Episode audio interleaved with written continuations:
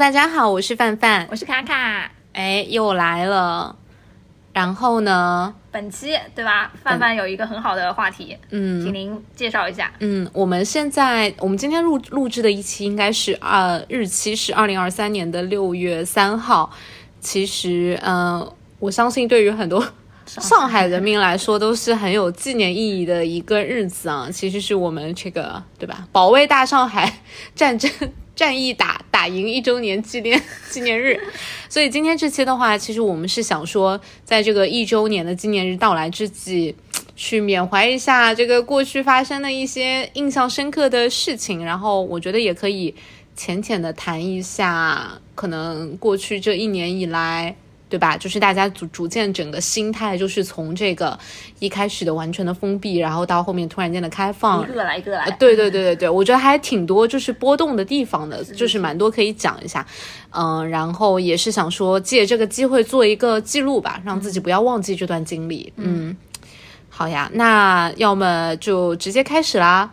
第一个话题，我其实想聊的是，呃，就是你是否还记得一年前的这个时候你。做了些什么，以及你当时的一个心态是什么样的？我可能把这个问题先抛给卡卡。我们先限定范围是这个风控期间和之后是吗？没有，就是嗯，因为现在是六月三号嘛，那去年不是六月一号打赢的嘛，所以 supposing 就是相当于是去年的刚刚放开的第一周，你当时的一个心情的变化，以及你比如说当时做了什么特别让你印象深刻的事情。因为正好在打开相册，所以我先确认一下。我发现第一周的时候，我在吃疯狂的吃迷你可爱多。嗯，你看还有照片为证。对我当时可能一天吃一个吧，然后所以是什么？是那个解封之后马上去买的吗？还是说是那个就是在那个小区团购的时候买的？我们小区其实当时因为很新，新小区没有什么很多的团购，所以我应该大部分的存货呃是在三月底，因为是。我们不是三月底的时候开始陆续的开风控嘛？嗯嗯。我印象，我们三月中的时候公司开始 work from home，嗯哼。所以那段时间的话，我在呃零四月一号的时候，我是去重新补充了一些就是超市里的存货，嗯，靠这些存货，其实在后面度过了还比较长的一段时间，嗯嗯。然后到了这个就将近解封的时候，其实我当时还有一些呃没有。当时这两整整两个月里面没有去吃的一些，呃，旺旺的牛奶呀，然后这些冰激凌啊，然后还有一些就是之前觉得可能要消耗很久，但是真的舍不得吃的东西都吃完了。OK，对，所以仔细看了一下，其实整个啊六月一号到六月七号，其实我没有做很特别的事情，但是六月八号就是在就是在吃冰淇淋，在吃这些我在前两个月里是不太舍得吃的东西。OK OK，嗯哼。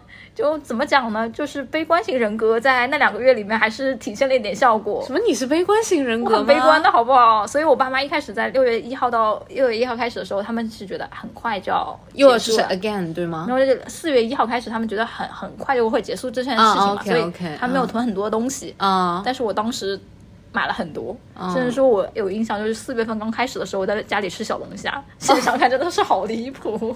我现在就说实话，我。因为现在其实也过了一年了，就印象稍微有一点点模糊了。嗯，但是一开始我觉得应该是 ninety ninety percent 的人都觉得这个东西就一周就结束了吧，就没有人想到真的最后发生了两个月，对吧？是，主要也是因为当时人如果真的呃按照预期不流动的话，你想想看，就是三月底到四月一的第一周，嗯，确实。该应有尽有，那样子的话，应该确实很很快就结束了。嗯，谁能想到说什么四月五号没有到期的解封，然后后面越拖越长，然后越愈演愈烈。其实当时那段时间还蛮奇怪的。嗯，但是第一次的感觉到行政力量不太行，或者是说基层的水平是有一点一般啦，对不对？嗯，好，那我们拉回到这个话题上面。所以那一周。就是吃了很多那两个月里面不舍得吃的东西，还还做了些什么吗？嗯，因为那段时间我好像跟很多朋友分享过，就是啊，不能寄托于外物，所以我大概四月份的时候重新给自己上了一门课。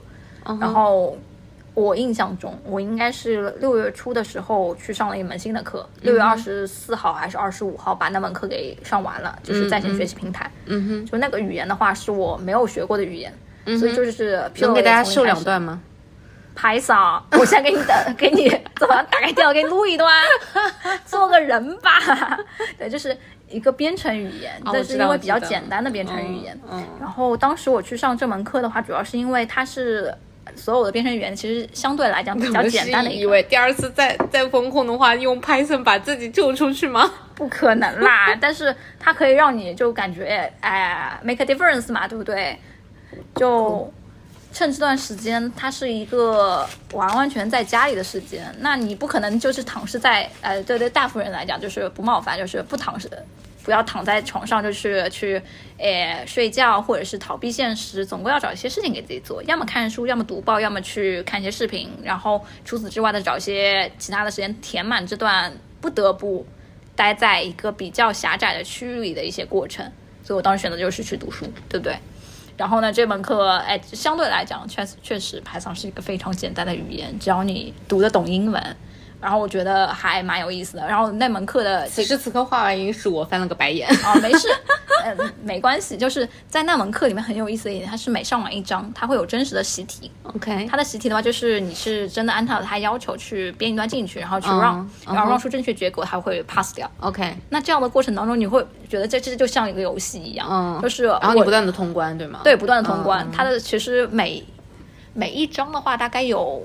二十多个小节，嗯，所以整个课程的话，其实每它的理论上是要求你，呃，他建议是三个月的时间读完，每周的话花九到十个小时。嗯哼，我当时基本上做到除了上班，除了吃饭，嗯哼，全都在这个门课上。哎，那我觉得还挺好的，至少我觉得找点事情做嘛。一个是找点事情做，另外是我觉得它这个环节的设置就是会让你，比如说它会有很多的这个 testing，然后当你 pass 那个 testing 的时候，你会有及时的一个成就感的满足。其实。对吧？你很多时候做这种事情，就是这个其实跟很多人迷上打游戏是一样的。对，比如说。我知道很多人喜欢玩消消乐，就虽然我一直很不能理解，但是我其实是可以 get 到他那个点在哪里的。你这个不就是我吗？我当时自从四月一号开始，我开始一个新消消乐之后，我好像到了六月底的时候，一共通关了两千多关。所以就是咱就是说，在学习 Py Python 的同时，还通通关了两千多关消消乐，是吗？对，就是嗯，吃饭的时候也可以让自己有一些嗯佐料嘛，对不对？好，非常好。我想了想，我当时解封第一周，嗯，首先我相信大部分人都是一样啊，马上冲到山姆 Costco 去开始疯狂购物啊，就是咱就是说，在这个小区团控期间不让我吃的任何东西，我就是人人人手来一样。然后做的第二件很有仪式感的事情，就是把冰箱里面，就是之前比如说。黄瓜可能软了三分之一，不舍得扔嘛。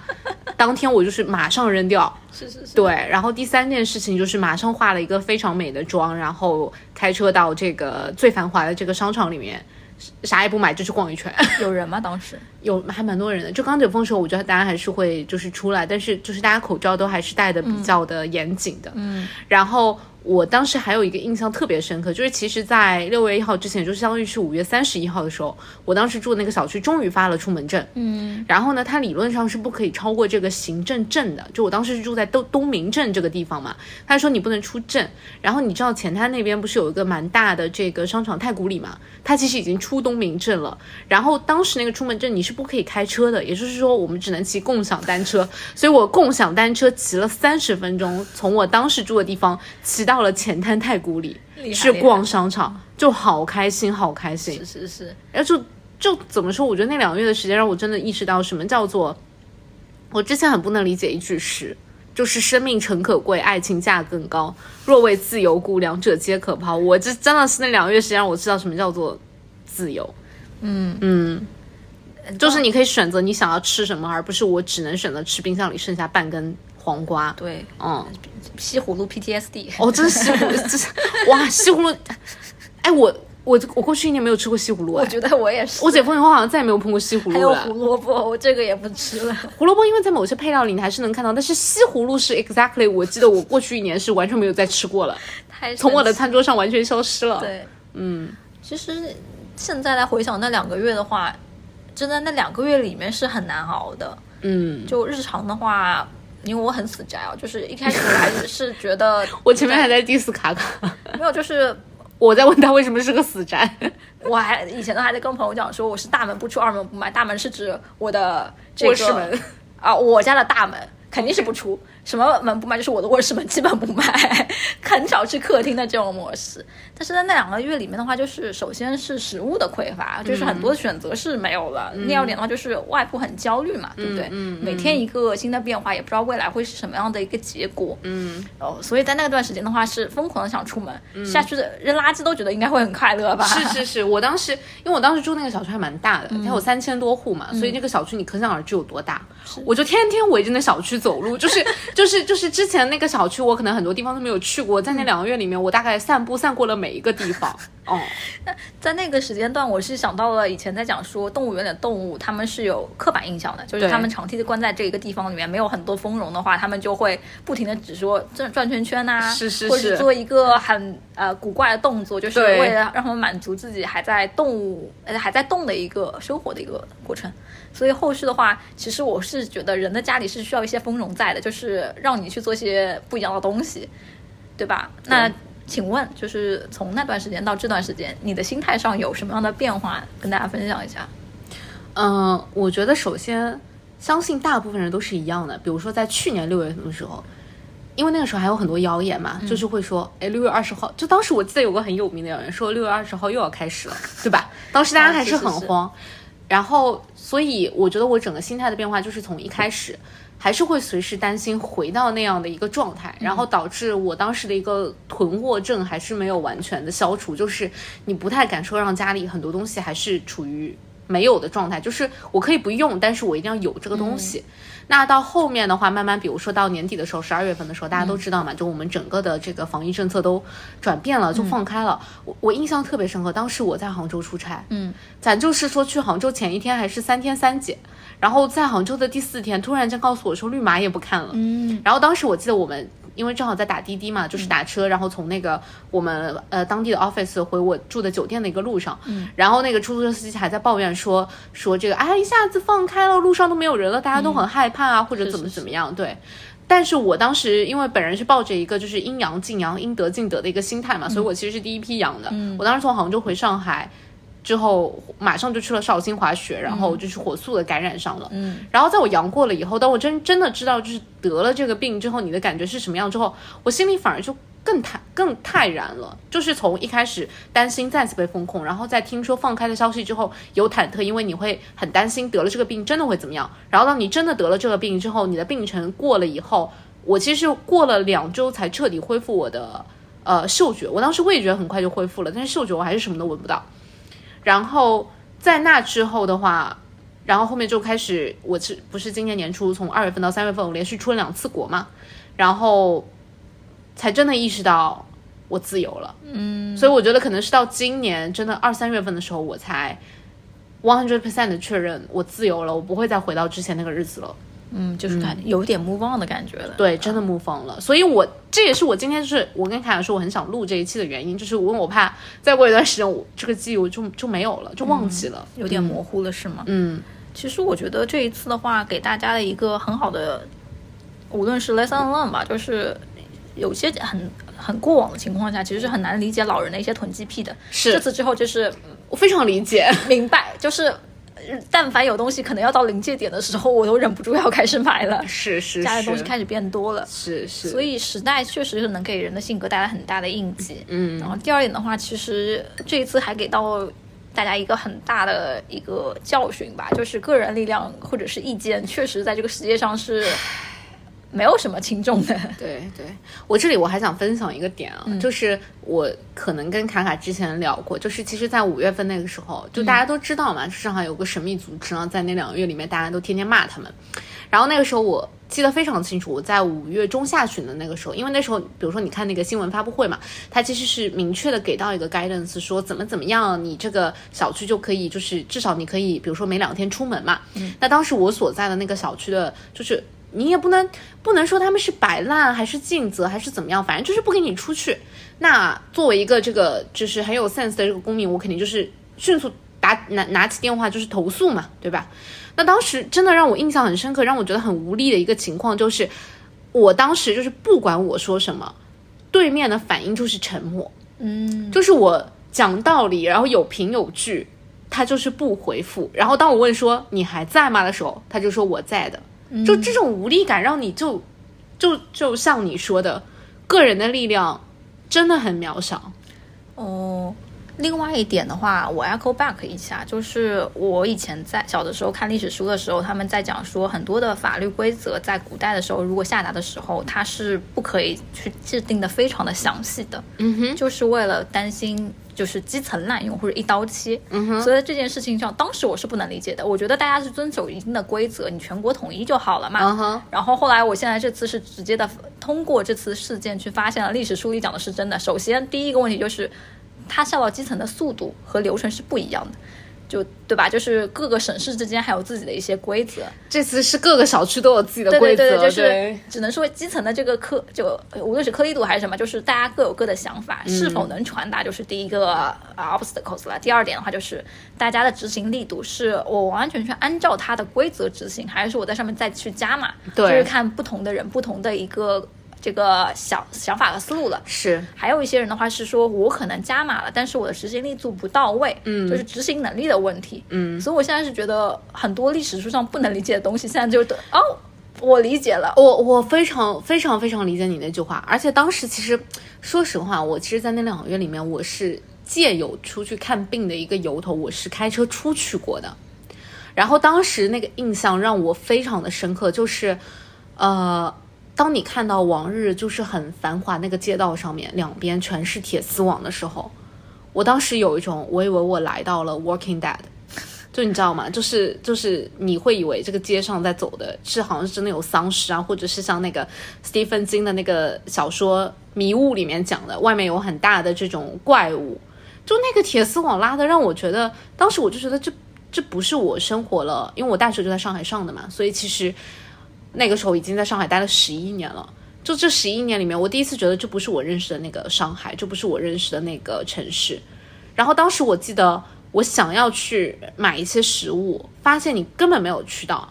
但后面后面我们找到一个方法，就是跟着那种送闪送送外卖的，因为他是知道哪些店是偷偷开着的。然后我当时印象深刻，我用八十块钱买了十根大葱，对，就是就是后来那那十根大葱就是。基本上支撑了我后面一个多月的这个葱的一个需求，并且就是它开花，就是花开花落无数次，我还在用那根葱。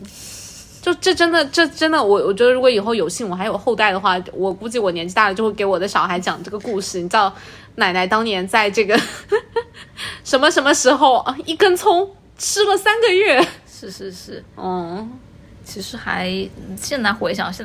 就伤痛还挺大的，对，伤痛还蛮大的，嗯，就秩序感或者是对这个世界的认知都感觉有点不一样了。是是，而且当时我，因为我我就是国外有个比较好的朋友嘛，就之前是一个团队的 base 在英国的朋友，然后当时我们定期还会有 video 这个 catch up，我当时还给他视频直播过我们小区外面这个完善的动物园装置，对方表示非常的不理解，然后我记得他当时问了我，他说：“你们真的就出不去吗？”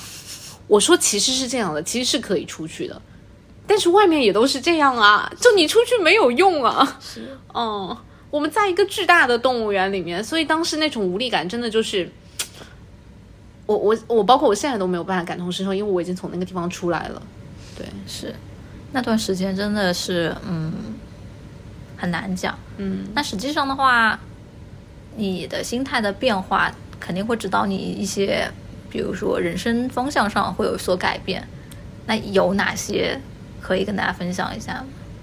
很多啊，就比如说包括结束了一段很长时间的感情嘛，对吧？是是。然后包括我觉得对于工作上很多态度，我也就是一个是亲密关系上的一个变化，然后另外一个是工作上面，我之前会觉得工作真的很重要，嗯，就之前有时候会把工作放在自己身体健康前面，现在我觉得自由最重要。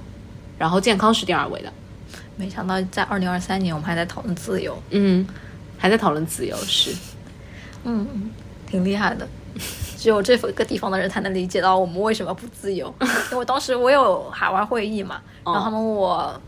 这个我怎么样了？我说我还在 lock down，是吧？他们很难理解。当时跟 global 同事开会，真的是就是就是这种，就是他们每次听到我们的一些状况，他们就是一副匪夷所思的那个脸，就是不理解。是是是，甚至四月份的时候，当时只有上海先开始嘛，很多其他城市的同事也不理解。是，最最不能理解的，哎，我又讲又要讲到抢菜这个事情了。就是抢菜这，我我到现在都有点 PTSD，嗯嗯嗯，就是比如说在刚解封的那几个月，当你发现你下单盒马的时候，它提示你运力不足的时候，你就会开始在想，是不是有人又提前得到了消息，right？就是你会在想，呃，这是不是一个 alert，一个警告？是。那当时我直到现在就记记得，我有一天早上，因为那时候就是定点六点抢菜嘛，我当时六点定了个闹钟，然后什么也没有抢到，我就在床上大哭，真的就是大哭，是，就是那种感觉，就好像觉得，我觉得我自己好没用啊，也不至于吧。嗯，就是，然 后就是情绪到了一个点，是是因为因为之前已经累积了好几天，就是只能抢到西葫芦了，这真的很过分哎。真的。然后当时还有一个印象比较深，我不知道你有没有做小区里团长，但我是在小区里开过两次团的。嗯，就第一次是带大家一起买肉，然后第二次是带大家一起买鸡翅。当然后面那两个东西都没有吃完，我全部给我爸妈了。但是当时怎么说，就是那种感觉，就是我记得我当时对接的是沃尔玛。然后呢，因为那个时候团购你也不能怪超市嘛，他们的确运力是有很大的一个限制。也就是说，一开始 promise 我们，比如说第二天就会送达，但最终实际上是四天后才送达的。所以那个时候你就能感觉到这个你的这个团里的团员，有些人就会开始，对吧？人心就会开始散动，就会说：“哎呀，什么情况啊？怎么还不送过来啊？说好了两天，到底还送不送啊？”然后包括甚至这时候可能有一些老阿姨就会跳出来说。哎，我不要了，我不要了。但是你知道，当你成团了，你其实很难去满足他这样的一个需求嘛。所以，因为我我脾气也比较暴躁，所以我就是首先我会怼所有想要怼我的人。我我觉得这个做法也不是特别的好，但是我的确在那个情况下，我自己的情绪也没有办法让我很理性的去思考，所以我就是谁怼我我就怼谁。然后我就是一副就是你们都不允许问，就是因为有什么消息我肯定会告诉你们，对吧？人家没送来，你让我给你 update 什么，我又不赚你钱，就是大概是抱着这样的一个心态。但是最后在发肉的时候，就是我真的发现，呃，人在某种大的这个规则的笼罩之下，然后你再给他去施加一些小的规则的时候，就人们真的还蛮听话的。就是那个场景，这个比喻有点不太恰当啊。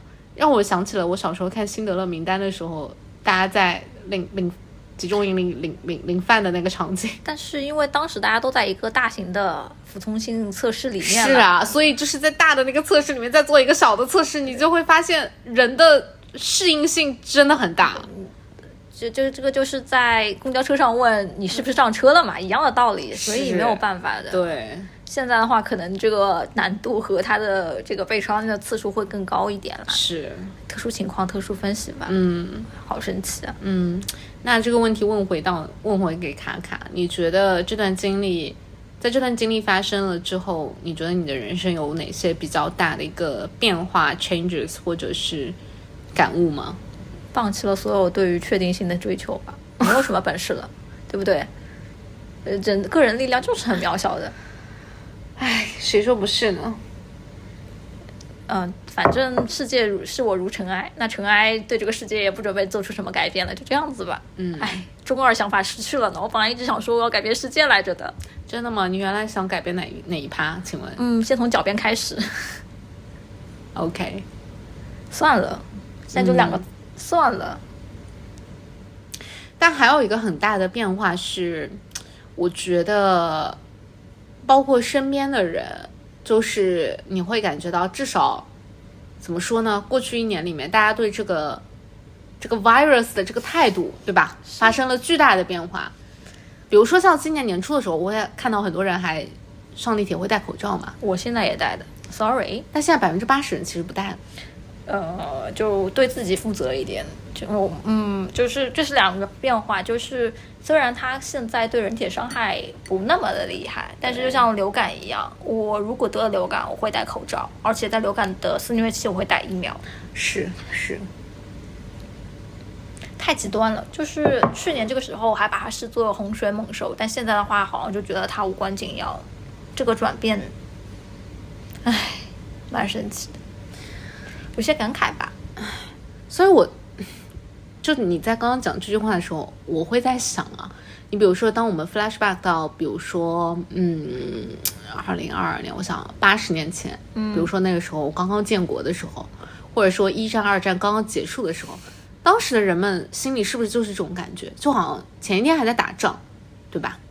第二天这件事情就没有了。我觉得当时的痕迹其实是跟现在不一样的，就是停战之前，你至少能知道自己己方这边在不停的这个有捷报，对方那一边的人的话，可能是看到的是不停的一些坏消息笼罩着，所以在那个时间点来之前的话，他们是有所准备的，对不对？但我们这边是 sorry 啊，就是可能我们的级别不够，我们是什么准备都没有，就是茫然的去接受了这个变化。我觉得这个心态反倒有点像九零年代那种下岗的潮流，就是至少下岗的人之前还能知道这个我们厂的效益不好，对吧？所以可能 maybe 我们这要就是有一些人要下岗，但是下岗了之后做些什么不知道，怎么会发生这个变化我也不知道。我觉得现在有点像下岗之前的那种感觉了。我还有一种，我还有一种感觉，就是怎么说？因为其实去年从四月份开始，就是你你每次的，就是他会像一个小刀在割你一样。一开始跟你说四十八小时，对吧？后面跟你说七天，然后七天又七天，就是他不断的去，就是像在跟你讲一个狼来了的一个笑话。所以到后面，其实六月一号对于真真正就是 announce。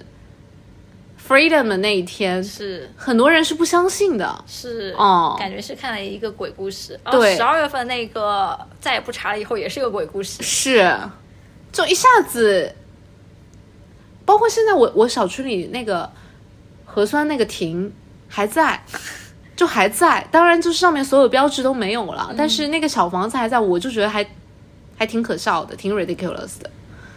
其实这段时间里面，总感觉小朋友最可怜了，对不对？这么多年里面，很多小朋友是没有看到过大人的，就是外在世界，就是家庭外面看到大人的正面脸的。所以当时就在讲说，这一代小朋友成长起来，可能就是这战争机器，因为失去了共情。哎，说到了这个，我其实想说，因为昨天是我们公司那个家庭日嘛，Family Day 嘛。然后其实来了非常多的小朋友，然后我们的一个规则就是在每个房间里可能会有一些游园会的一个游戏嘛。那我其实负责了就是两个房间嘛，主要是为了蹭饭啊才加入那个组委会。然后分别是套圈跟那个玩猪鼻子。我有一个发现，就是我会发现很多小朋友，因为我们他玩完成了一个游戏，我会送他一个小礼物嘛。没有一个小朋友会主动的跟你说谢谢，除非他家长 Q 他，甚至有些家长都不 Q 他说谢谢。那这就给我一个感觉，就是我不知道你小时候是怎么样，但是我小时候，当我被得到了一个东西之后，别或者别人给我一个奖励的时候，我一定是会下意识说谢谢的。我觉得这个分年龄吧，就是至少在我昨天来小朋友基本都是在幼儿园，对，差不多大班、中班的样子，但也有一些比较大的，就是可能是已经上小学。你看他那个身高也是啊，嗯，也是没有说谢谢的一个意识。哦，这个有什么关系？我觉得这个很正常啊。小朋友的话是很自主的一一群生物，然后你这样给，所以他会觉得是理所应当得到的吗？Family Day 本身也是一个，就是无论作为主办主办方还是我的作为 staff，就是这个确实是我觉得啊没有必要就强求啦，就是这些都是如果有，那我觉得这小朋友很有礼貌；如果没有，也就很正常啊，就是。大人对小朋友是有同理心的一个认识的，更何况在这样子的特殊环境里面，对不对？这个 Family 本身就是为了去散播这种快乐，让他们快乐一点，把这些礼物给散出去。难道这个还是我们自己去付费，或者是说这是超过活动以外的一些要求和限制吗？我觉得这个是，对啊，就没有。但是作为一个在当场忙了很多的工作人员，我会觉得这就是 set expectation 嘛，就是小朋友。在很多的情况下，人也是要被教育的。你不可能一出讲台你就会说谢谢嘛，对不对？就是第二点的话，我相信很多小朋友在小的时候在家里的时候，给他一些东西的时候，他都没有这个主动的意识要去知道什么叫做 thinking。有可能是一个话术，有可能是他真的理解这个意思。但是大家都是到了一定年纪之后才能理解为什么我们要说谢谢，为什么要去。这个在大部分的话上去加这句话，但是你说在这么小的小朋友身上，你觉得他们理所应当的要告跟你讲谢谢，那是你自己的问题啊，对不对？我不可能是说我去，诶，又不像乞丐，乞丐的话我是跟他非亲非故，我给他，他要跟我讲谢谢的。但是如果他不是乞丐，他是售票员，那我把钱给他，你觉得他会跟我讲谢谢吗？不一定，对不对？我们的期待是不一样的。你在那个环境里面，你辛苦，OK 的。但是小朋友知道你辛苦的，因为他们来参加是参加活动啊，也不是说为了知道这个姐姐很辛苦，那个活动办起来也很辛苦，对不对？就是我觉得你讲的有道理，我觉得是我的问题，是我的 expectation 有问题，就没有办法的。就是而且现在是属于你们两个年纪不相等，当然是你去懂，就是你去共情他，就是他没有知道这个背后的故事，他这个环境里面，他就是要去接受礼物的这个这个准备已经做好了。对不对？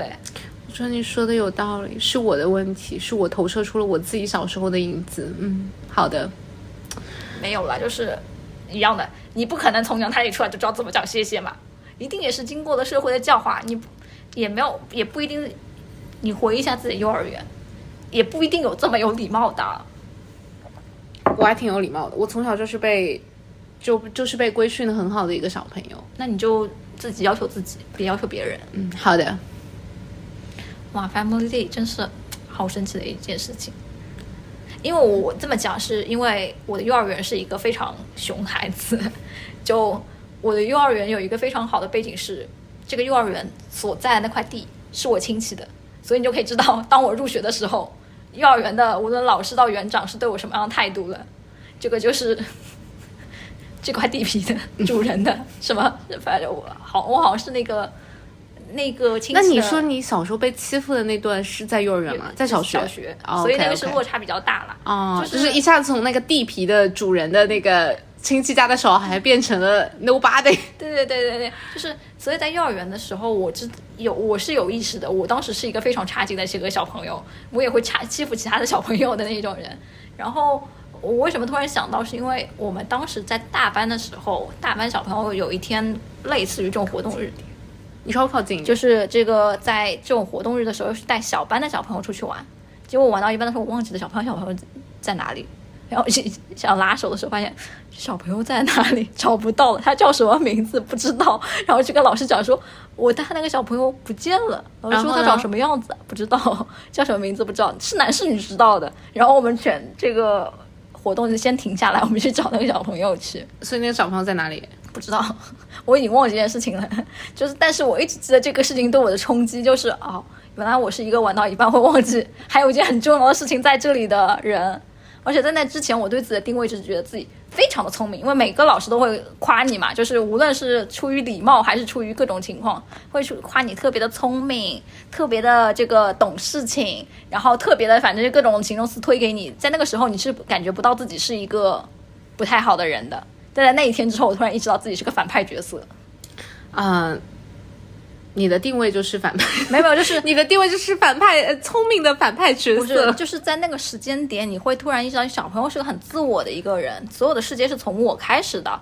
但是在那个时间节点，你会发现，其实你在做的一些事情，并不是从你一个人开始的。你如果就是当时，如果我有同理心，我去投射到那个小朋友小朋友的时候，我会觉得自己特别茫然的。玩到一半的时候被。被被大的那个小朋友给抛弃了，而且他甚至都不知道我叫什么名字，甚至不知道把我扔在哪里。